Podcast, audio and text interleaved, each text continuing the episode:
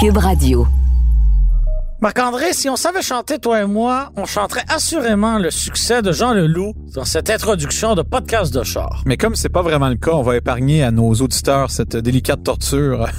Et on va plutôt y aller tout de suite avec notre folle passion des années 90 et leur voiture.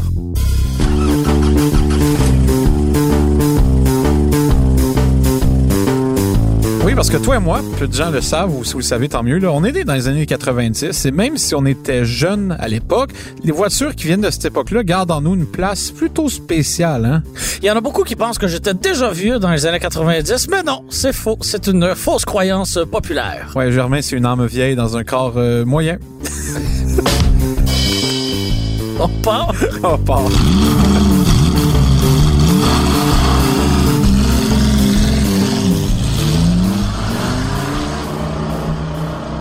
Pourquoi les années 90, Marc-André? J'ai l'impression que c'est un phénomène générationnel parce que si on regarde la génération X, donc la génération qui nous a devancé, eh bien, en ce moment, elle est pâmée, comme on dit, sur les années 80. Donc, les Sirocco, les CRX, toutes ces petites sportives des années 80, ces petites voitures compactes, mais à la fois agiles, dont les gens rêvaient à cette époque-là, mais qu'une poignée seulement de personnes pouvaient se procurer. Eh bien, aujourd'hui, ces gens-là sont nostalgiques de ces voitures des années 80 et se les procurent à fort prix. Oui. Mais toi et moi, on les a pas connus, les années 80, et c'est les années 90 qui nous font rêver. C'est drôle parce que quand j'étais jeune, mais c'est plus le cas aujourd'hui, mais quand j'étais vraiment jeune, tu sais, dans les années 90, c'est là qu'on a vu les voitures plus carrées, laisser place à, comment ils appelaient ça, le style organique, là, les voitures plus rondes, là, le... Le biodesign euh, qui est arrivé plus vers la fin des années 90, mais c'était une, une, une décennie peut-être de transition. Oui, et tout à fait. Et, et pourquoi on aborde ce sujet-là aujourd'hui? Bon, évidemment, je, je, je possède moi-même des voitures des années 90, évidemment, mais toi, tu viens de faire l'acquisition d'une sacrée sportive des années 90, une Ford Mustang GT rose, mesdames et messieurs. Je vois que Germain fait référence au problème de peinture connu de ces Mustangs-là qui avaient tendance, tendance de passer du rouge au rose. Mais la Euh, bonne nouvelle, c'est que Ford n'a plus de problème de peinture. Ah non, on me dit qu'ils ont encore des problèmes de peinture. Continuons. Tu viens de, beaucoup de gens, Germain, parce que nous, les propriétaires de Mustang, maintenant, on se tient les, les coudes serrés quand c'est le temps de parler de nos rutilantes bagnoles. D'ailleurs, pour te donner une idée à quel point ma bagnole, c'est une voiture moderne à l'époque, on a précisément acheté une 94 parce que c'est Cabriolet. cabriolet manuel, une GT 5 portes, euh, 5 portes, une GT 5 vitesses manuel, cabriolet, tout ce que tu voudras, parce que c'était la dernière année du bon vieux V8 High Output qui vient tout droit des années 80. Donc, les trois cheveux qu'il te reste sur le coco vont pouvoir euh, valser euh, au gré du vent cet été. J'aimerais juste euh, préciser aux gens qui peuvent pas nous voir que j'ai beaucoup plus de cheveux que Germain prétend. Ma coiffeuse dit que je ne suis vraiment pas si pire. Je le répète, vraiment pas si pire. Maintenant, cette voiture-là, ben, attache-toi bien, Germain. Toi, avec euh, tes cheveux qui commencent à être moins nombreux, là, attache-les bien. Euh, Je l'admets, je- j'en ai moins que j'en ai déjà eu. mon Dieu, ça va bien ce soir. Euh, attache-toi bien, ce V8 de 5 litres-là développe jusqu'à 215 chevaux à 4200 tours minute. Donc, beaucoup de souplesse de conduite. On a 2000 tours moteur qui servent absolument à rien.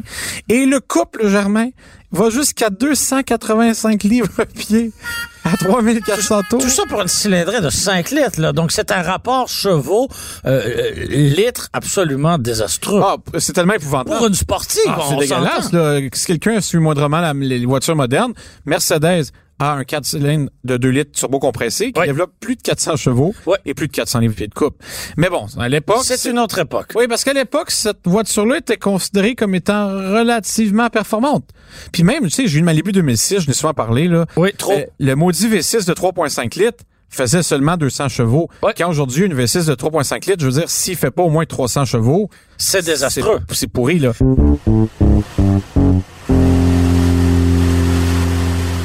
Mais là, pourquoi une Mustang 1994? C'est une génération de Mustang qui est boudée. Oui. C'est la quatrième génération du modèle. Elle est encore dans le creux de la vague. Mais toi, qu'est-ce qui qu'est-ce qui t'a attiré vers cette voiture-là? Ben, premièrement, ben, comme tu l'as dit, les années 90, pour moi, c'est une place spéciale. Est-ce que tu te rappelles de son arrivée, de cette voiture-là? Je sais que t'étais étais encore Ah, en non, bambin. j'étais les premières voitures desquelles je me souviens, c'est ce que mes parents avaient. Euh, mon père a eu une Cavalier 96, ma mère à l'époque avait une C'était une question qui se répondait par oui ou par non. Heureusement, Germain, il faut divertir les gens qui nous écoutent. Alors, Ouais. je vais élaborer un petit peu. Euh, donc, non, je me rappelle pas vraiment de l'arrivée de cette Mustang-là. Cela dit, je me rappelle d'en avoir vu beaucoup. Bien sûr, c'était très populaire. Oui, parce que quand tu vieillis, tu as 10 ans, tu vois des Mustangs, c'est pas tout le monde qui avait les moyens de s'acheter les, les Mustangs du début des années 2000, hein, qui étaient euh, le, le qui revenait à un style plus carré. Celle-là, je te dirais que c'est, à mon avis, elle représente la quintessence de ce que tu appelles le biodesign. C'est-à-dire qu'on a laissé la C'est très rond. oui, on a laissé la Fox Body derrière qui était très carré. On arrive à quelque chose qui était radical. Et, si je ne me trompe pas, Michael Schumacher a déjà dit de cette génération-là que c'était not bad for an American car. Pas si mal pour une voiture américaine. Pour reprendre le, le qualificatif de ta coiffure, Euh, c'est pas si pire. Mais bon, euh, pour l'avoir essayé, la Et si voiture... on compare à ce moment-là, la, la- la nouvelle génération des, euh, des sportifs chez GM, donc la Camaro et la Firebird étaient arrivées, elle aussi était beaucoup plus arrondie que jamais. Ah, donc, euh, la- même si la Mustang n'était pas particulièrement glorieuse en 94, mais les autres sportives américaines n'étaient pas nécessairement plus. là. Non, non, et, honnêtement, remettez-vous. N'oubliez pas que dans les années 80, je sais pas pourquoi, il y avait une espèce de course à l'économie d'essence qui été causée par Chuck Petroleum, on le sait, mais on a complètement abandonné la performance chez les Américains. Dites-vous que chez General Motors, l'auto la plus rapide, c'était la Grand National Turbo. Ouais. Plus rapide qu'une Corvette, ça a aucun Ouais. bon sens, là. Et pourtant, on avait un V6. Exact. Et ces voitures-là, des débuts des années 90, ont fait les frais longtemps de ça. Tu sais, 215 chevaux dans un V8, c'est ridicule. Ça aucun bon Si sens. on sait que des années 70, le même cylindrée, on avait 400 chevaux, là. Ouais. Puis à l'époque, euh, on était loin des mo- mécaniques modernes, là, tu sais. Et là, cette voiture-là, tu viens de tu viens de l'acquérir en partenariat avec le paternel. Est-ce que tu l'as conduite encore? C'est quoi tes, tes premiers tes premières impressions de cette voiture-là? Donc la première chose qui m'a frappé, c'est à quel point l'embrayage était dur. Et j'ai vérifié, est-ce que c'est normal? Est-ce que non? Tout à fait. Et au point, je me dis, quelqu'un qui conduisait manuel dans le trafic avec ça, pourrait il va passer à travers son genou après cinq ans. Là. Et apparemment, à l'époque, c'était courant d'avoir des, des embrayages durs. Oui. Les gens aimaient ça, ça faisait sportif. Cinq vitesses manuelles. Les- Tu sais, conduire manuel à l'époque, c'est la même chose que conduire aujourd'hui. Là. Ça se perd pas. C'est le même principe. Là. Vous pourriez conduire une 1932, à part le fait que c'était un peu difficile de trouver les rapports. C'est très similaire. Le moteur, énormément de souplesse. Ça me surprend, là. C'est quand même de Ça a-tu du son un peu? Oui, étonnamment. Ça a du son, je dis étonnamment parce que ça va pas vite. Tu sais, C'est pas une auto qui est Ouais. très rapide. Ça fait plus de bruit que ça avant. Oui, le 0-100, là, si ma mémoire est bonne, c'était 6.1 secondes quand la voiture était neuve. Euh, Aujourd'hui, c'est probablement plus 7, là, parce qu'il faudrait peut-être retenir un peu la mécanique. La direction est à refaire, à mon avis. Là. Je soupçonne qu'il y ait des terrottes de lousse, mais Et, ça... et pour ton père qui a connu toutes les générations de la Mustang, qu'est-ce qui qu'est-ce qui l'attirait avec envers cette voiture-là? Lui, dans son cas, c'était purement financier. C'est parce que lui, il se disait que il est convaincu que la voiture qu'on a achetée ensemble vaut plus Représente cher... un, un- un- un bel investissement. Oui, parce qu'il dit c'est une génération qui est boudée. Oui. Et il est convaincu qu'un jour, cette génération-là aussi va prendre une certaine valeur. Mais en fait, elle peut pas aller plus bas. Non, exact. Puis Ça ach- vaudra jamais 1500 dollars. là. non, exact. C'est- en très bon état. ça là. reste la modèle qui était désirable. C'est une GT. Oui. C'est une. euh, Elle est rouge, elle est manuelle, Exactement. elle est décapotable. Tu sais, les ingrédients Oui. pour c'est éventuellement. pas un V6 euh, coupé Non, non, automatique. puis on en a vu ça des, des Oui. V6 ces années-là. Donc, tu sais, on se dit, les ingrédients sont là pour qu'elles prennent une certaine valeur. En attendant, ça fait une voiture de promenade qui est pas trop mal. Là. Il va falloir changer les pneus parce qu'ils sont, ils sont durs. Ah oui, mais ça, ça fait partie du plaisir de Ah. rouler avec une voiture jouet comme ça. C'est de l'améliorer euh, au fil du temps. là. Ah non, ça, c'est, c'est épouvantable. On dirait qu'une voiture ancienne, on est toujours en train de, de, de mettre de l'argent pour la rendre agréable, mais bon. Ah, mais c'est elles- elles ont leurs caprices, disons ça comme ça. Ouais, des caprices, mais moi, je c'est que les voitures américaines de ces années-là étaient pas faites avec la même attention euh, qu'on a aujourd'hui envers les voitures en général. Puis je dirais même qu'à l'époque, Toyota, les compagnies japonaises étaient tellement en avance sur eux. Tu le vois, parce que j'ai eu des voitures des années 90, ma Tercel notamment. Puis tu conduisais une- même une Civic de ces années-là, t'es tellement loin de ce que Ford faisait en termes de qualité d'assemblage. Une Civic 98, ça a l'air très solide à côté d'une Mustang 94. Là. Oui, il y a pas de doute, il y a pas de doute. Et pourtant, on n'était pas du tout dans la même gamme de voitures. Non, mais ça en dit long, justement. Puis Ouais. j'ai pas de misère à comprendre la position dans, les, dans laquelle les compagnies américaines s'est mise au début des années 2000, tu sais, qui était boudée par tout le monde. Notre génération, au lieu de s'acheter des Mustangs, les Camaro se sont lancés vers les produits européens et les produits japonais parce que ces Américaines-là un peu lousses, c'est ça qui a fait mal à la compagnie. Mais bon, elle a un beau style, elle a le cheval euh, sur le, le- le volant et ça devrait être assez pour être un investissement. Et là, est-ce que tu t'es procuré l'ensemble complet du propriétaire d'une Mustang, c'est-à-dire la casquette, euh, le, le chandail, les bas blancs et les New Balance blancs, le short en jeans, euh, bref, euh, Non, je suis pas rendu au short on jeans. Je- Tu sais, Germain, les propriétaires de Mustang, c'est un peu comme les, les propriétaires de Harley Davidson. C'est une grosse communauté. Ils ne jurent souvent que par ça. mon but, c'était pas de joindre le club Mustang Québec en achetant cette voiture-là, mais je me dis que si ça me fait des amis qui aiment faire des promenades puis aller euh, manger des hot dogs dans les aux quatre coins du Québec en Mustang, pourquoi pas? Je vais peut-être même t'amener cet été si on a le droit. Ah, ben ça, je dis pas non. J'aimerais ça faire un tour. Ben, quand tu veux.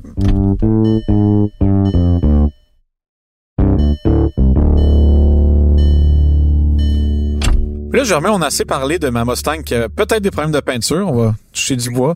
Euh, Toi-même, tu as des voitures des années 90. Là. Ben, tu viens de parler de toucher du bois, donc ça m'incite à te parler de l'Oldsmobile Cutlass Cruiser SL, SL pour euh, Sport Luxury, 1994. Oh donc, même si elle est presque à mi-chemin dans la décennie des années 90, c'est pourtant une voiture typiquement des années 80. Donc, c'est la plateforme A de GM, donc euh, qu'on a connue largement au cours des années 80. Et en GM étant GM, ben on a étiré le modèle jusqu'au milieu des années 90. Donc quand on la regarde, on a l'impression que c'est une voiture qui est beaucoup plus vieille qu'elle ne l'est réellement. Et on va se le dire, une voiture américaine, familiale, avec du simili-bois sur les côtés, ben ça fait pas mal plus années 80 que euh, années 90. Ah, c'est un Mais- anachronisme. Là. oui, absolument. Et même si je suis très fier de cette voiture-là, que je l'adore avec tout mon amour euh, aujourd'hui, si on s'était replacé en 1994 et que quelqu'un de mon entourage s'était procuré cette voiture-là, j'aurais été le premier à lui lancer toutes les roches du monde et à lui dire que c'était un très mauvais achat. Parce que oui, si on se replace en 1994, c'était un très mauvais achat. Ça n'avait pas de bon sens de se procurer une voiture comme ça. Et ce que j'aime des, des voitures des années 90, c'est que, bon, dans l'univers des voitures anciennes, la marque, c'est 25 ans. Donc, une voiture est considérée ancienne si elle est âgée de 25 ans ou plus. Donc, euh, on, on est rendu au milieu des années 90. Ou, ou 20 ans si le modèle n'existe plus, faut dire. Ouais, il y a certaines, Ouais, c'est une autre euh, convention, là, mais... il y a certaines exceptions qui peuvent s'ajouter, mais règle générale. Ouais, 25, ouais. Règle générale, euh, c'est 25 ans. Et euh, donc, on est rendu au milieu des années 90, effectivement. Et je trouve que c'est un c'est un bel équilibre avoir une voiture de cette époque-là parce que on retrouve un style qu'on n'a plus. Tu parlais du style biodesign tout arrondi. Euh, on retrouve plus ça du tout, du tout, du tout aujourd'hui. Des voitures qui faisaient beaucoup de bruit mais qui n'avançaient pas. on on n'est plus là non plus. Euh, des voitures familiales avec des- du bois, euh, oublie ça, c'est c'est terminé. Euh, beaucoup de coupés sportifs, alors que ben, aujourd'hui, euh, la plupart, on peut penser à la Corrado, par exemple, tout ça est terminé. À la Prélude, bref, il y en avait plusieurs à l'époque. Tout ça est terminé, donc c'est très typique d'une époque, mais en même temps, on profite d'une certaine modernité. Euh, euh, ce que je veux dire, on a l'air climatisé, on va avoir la radio, on va avoir un lecteur cassette, souvent, on va avoir le, le- non, mais on va avoir euh, le système de, de, de freinage ABS. Oh oui, on va avoir un minimum d'équipement qu'on retrouve pas dans une voiture des années 50. Ce qui fait que on peut les, on peut les conduire sur une base relativement régulière sans avoir trop de désagréments et avoir un minimum de fiabilité et de facilité à retrouver des pièces et, et- et à les faire entretenir. Parce que rends-toi dans n'importe quel euh, garage avec une bannière connue avec une voiture des années 40 puis euh, et rends-toi là en disant euh, j'ai un problème euh, pouvez-vous me changer euh, tel morceau? Ben bonne Non, chance ça- euh, on voudra pas s'occuper de ta voiture. Alors que si t'arrives avec une américaine des années 90 dans le même type de garage ben je pense pas qu'on te refuse là Non, mais c'est sûr que c'est une course aux pièces, mais pour des modèles grand public, Non, comme, non, ça doit être comme correct. une américaine des années 90, c'est pas c'est pas un problème là. sauf que dans les écoles de mécanique, on Oui. apprend sur des voitures un peu plus récentes, Absolument. un peu plus modernes. Et je sais que Mais des, des, des, des mécaniciens qui sont pas nécessairement encore des vieux de la vieille et qui ont travaillé sur Oui, les véhicules des années un véhicule- 90, un mécanicien- il en reste Oui, un énormément. mécanicien dans quarantaine, là, ou même dans cinquantaine, ils, ils vont être très habilités à le faire. Par contre, je sais pas si je roulerais quand même une voiture des années 90 à tous les jours. Non, ça la que- à tous les jours en se disant qu'on peut peut-être la prendre plus qu'une fois dans Ouais. l'été là. Oui, mais ce qui me frappe le plus sur les voitures de ces années-là, puis je regardais la Mustang, c'est ce qui m'a frappé, là, euh, celle qu'on a a l'option des roues les plus larges possibles à l'arrière. Ouais, Puis aujourd'hui, des roues de cette largeur-là, t'aurais ça sur une Camry, tu sais. ouais, C'est rendu voir- banal. Non, mais c'est ça qui me fascine de voir comment les pneus sont rendus larges sur des voitures.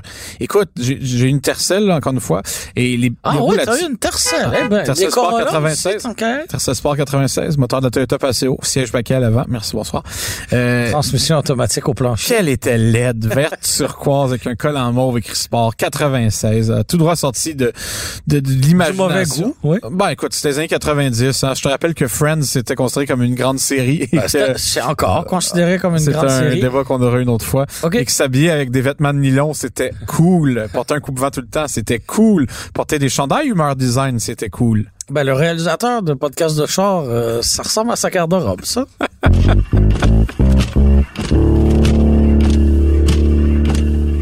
Ben, tu vois, donc, ça, démontre comment les voitures sont parties de loin. Parce que si à l'époque, des pneus larges, c'était vraiment l'exception, l'exception. Aujourd'hui, tout le monde a ça. Ça démontre comment ils ont réalisé que c'est important des bons pneus dans la sécurité active d'un véhicule. Puis ça permet d'augmenter grandement les, les performances de la voiture. Tandis que les années 90, même les voitures de performance, c'était pas tant performante que ça. C'est ça que je réalisais en conduisant un Mustang. Je me dis, OK, je conduis ça, là. Ça, je suis sûr qu'à l'époque, quelqu'un qui passait d'une Civic 92 à ça, il devait voir un monde de différence. Mais tu vois, la Mustang 94, tu conduis une, une Lexus ES, le char le plus plat de sa terre, 250 de 217 chevaux. C'est plus plus. Ouais, c'est ça. c'est- T'es t'es pratiquement plus performant. T'as quatre roues motrices. T'es mille fois plus confortable. T'as- Dans les courbes, tu peux probablement les prendre plus vite en plus parce que Ouais. les plateformes modernes sont solides. Tu te rends compte que t'as beau aimer les années 90. ça Mais il y a une chose que la Lexus ne te procurera pas, du plaisir. Et ça, t'en ressens à chaque instant dans la Mustang. C'est c'est vrai que c'est c'est c'est vrai que la Mustang c'est une voiture qui est particulièrement amusante. Je sais pas c'est quoi là de cette voiture là. Puis à l'époque oublie pas, c'est une décapotable. Puis quand ils mettaient une décapotable, ils renforçaient pas le plancher pour que tu gardes une certaine rigidité. Ils coupaient ton toit puis tu perdais beaucoup de rigidité là. Ouais. Fait que tu sens que la voiture se barouette pas mal, mais elle a quand même un certain panache. C'est ça qui, qui est plaisant, tu sais. Puis c'est pas pour rien que les Ferrari ou les Porsche des années 90 commencent à revenir à la mode, là. Il y a, il y a une certaine candeur à ces années-là. euh, Oui, et tu, expliquer. dis- et tu disais que ton, ton père et toi avez vu en cette voiture-là peut-être une belle opportunité financière. Ouais, un parce que, investissement, ouais. Justement, elles sont euh, euh, cette génération-là de la Mustang est au euh, creux de la vague finalement. au- et c'est le cas de beaucoup de voitures des années 90. On a eu le temps, on, on a eu l'occasion d'en parler dans Ouais, un oui. autre épisode, mais c'est le cas pour beaucoup de voitures. Et ça peut représenter une porte d'entrée intéressante pour un amateur de voitures dans l'univers de la voiture ancienne, les années 90, parce que ben, justement, on parlait de la facilité d'entretien entre guillemets, évidemment, mais la voiture en elle-même ne coûtera pas euh, une fortune. Non, puis tu sais, même si tu veux t'acheter quelque chose de plus dispendieux, une Porsche 911 des années 90, la génération 993, Ah, mais c'est pas achetable. c'est c'est quand même dans ceux qui sont Ah les non plus non, achetables. non non non. T'as des bonnes affaires à faire. C'est la génération suivante avec les lumières de Boxster. la qui- 996. Oui, qui elle on la Je donne. me oui, je me suis mélangé de génération, Oui. tu as raison. C'est la 996 qui est achetable. Oui, Mais la 996 a débuté en quelle année? Fin des années 90. Fait que tu vois, j'étais Ouais. pas loin. Dans la tête, j'avais celle des années 90, t'as raison. La 993 est dispendieuse, 996 est stable. Par contre, la Porsche 996, elle va prendre la valeur un jour. On, on le sait pas, on n'a pas de boule de cristal. Non, mais c'est à peu près sûr parce que ces voitures-là, dans 10, 20 ans, ils vont devenir rares elles-mêmes. oui. Une Mustang jetée des années 90, quelqu'un Oui, qui veut qui aurait été bien Mustang, préservé, Exact. qui n'aura pas été battu continuellement. Et euh, ben, on le sait aussi, des voitures décapotables, des voitures décapotables, il y en a de moins en moins. Oui. Donc on va peut-être avoir, euh, on va peut-être se tourner vers des voitures plus anciennes pour aller rechercher ce plaisir-là de rouler les cheveux au vent. Ouais, il y a plus de quand, décapotables. quand, quand on en a. T'as raison, il n'y a plus, il y a plus de Merci de me dire que j'ai raison. Mais il n'y a plus de décapotable. C'est vrai que c'est en train de disparaître. Puis peut-être qu'il va falloir se tourner un jour pour en avoir d'autres, mais en même temps, avec l'électrification de toutes les voitures qui s'en vient et tout, on dirait que tant que la voiture ne devient pas une espèce d'objet banal comme un cellulaire ou un, frigidaire, ou un réfrigérateur, pardon, je vais pas faire de publicité. Non, et je pense qu'avec l'électrification, si l'auto devient plus banal, les gens vont forcément se tourner vers le passé pour avoir une certaine gamme d'émotions. Je te sens assez pessimiste quant à l'avenir. Je, je veux pas être pessimiste parce que, je- tu sais, tous les constructeurs qui font des voitures sport se tournent vers l'électrification. là. Oui, oui, oui. Sauf que quand je vois comme la Volkswagen Mais on ID4, recherche, mais quand on, on se promène avec une voiture entre guillemets ancienne, Ouais. on recherche pas nécessairement la performance. zéro, là, tu, tu veux Voilà. revivre quelque chose, Ouais. tu sais. Puis je disais quelque chose quelque part qui m'expliquait peut-être pour Je ça. que disais quelque chose quelque part. Pourriez-vous être plus vague, euh, Monsieur Gauthier? Je vais essayer. Que- Euh, je- donc je lisais une théorie qui expliquait que C'est mieux. la raison pour laquelle peut-être que je suis attaché aux voitures des années 90, c'est pas tant parce que j'aime ces voitures-là que parce que je me remets inconsciemment dans la mentalité que j'avais à l'époque, dans Absolument. la situation que j'avais. Tu sais, c'est con, mais quand t'es au primaire, quand t'es jeune, Oui, t'es jeune, t'es insouciant, t'as pas de problème. de responsabilité là, au primaire. Ta vie, là, c'est zénith en termes de j'ai rien à faire à part apprendre à compter jusqu'à 10. Là. Et écoutez Sacré Andy. Euh, moi, c'était plus Cornemuse qui jouait quand j'étais jeune. Mais Oui. tu, tu vois, le genre, t'as rien à part ça, puis revivre ça, ça te ramène là inconsciemment. Et c'est ça l'espèce de sentiment de, De qui est associé à ça. Fait que je peux comprendre que nos prédécesseurs, la génération X, qu'on appelle la génération sacrifiée, là, euh, apprécient autant les, les voitures des années 80 parce qu'ils se remettent tout ce qui est venu après les boomers, c'est des sacrifiés. Mais ça, c'est une autre histoire. on s'en tire peut-être un peu un peu mieux. Sais, la génération Ninja Turtle et tout ça, là, eux, quand ils aiment les chars carrés, ben, c'était ça quand ils étaient bien, quand ils se levaient le dimanche matin, ils allaient manger leur céréales, ils regardaient les cartoons à la télévision, ils avaient leurs jouets. Ben, c'était ces chars-là qu'il y avait dans l'entrée chez eux. Oui. Puis je pense que c'est ça dans mon cas aussi. C'était les, les horreurs sans nom qui étaient des Cavaliers 96 qui étaient dans mon entrée quand je vivais cette espèce de bonheur insouciant-là. Et c'est peut-être pour ça que les voitures des années 90 ont une certaine euh, beauté à mes yeux. Toujours de la sagesse, Marc-André. Hey Germain, notre euh, cher euh, réalisateur a une question, cette fois pertinente, oserais-je ajouter. Il veut savoir c'est quoi nos voitures préférées des années 90. Fait c'est quoi ton modèle de rêve années 90, go? Écoute, c'est- une réponse euh, à long développement en ce qui me concerne parce que, bon, euh, j'ai parlé de, en long et en large de mon Oldsmobile familial, mais j'ai aussi une Jetta, hein, euh, tu le sais, une Volkswagen Jetta 1998, donc on est dans l'autre moitié des années 90, un petit peu plus moderne, et euh, Volkswagen Jetta 1998 à moteur VR6. Et ce moteur-là, je l'adore.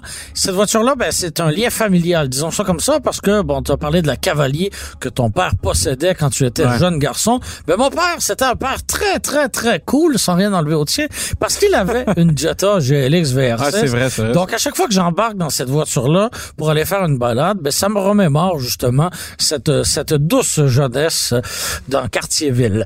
Et, euh, mais bon, si, si j'avais une, une voiture des années 90, disons que euh, je tirerais le plaisir du VR6 et j'irais vers une Corrado à moteur VR6 pour profiter pleinement de l'expérience. Une couleur, une couleur très années 90. Ce serait probablement le vert forêt encore ou même le- Ouais, dans il y a eu un violet foncé. C'est vrai. Ça, ça me rend, ça me rend fou. Ça me fait plier des genoux. Euh, je sais plus comment, je sais pas. Ouais, je comprends. Oui, ça me rend fou. ça me rend fou.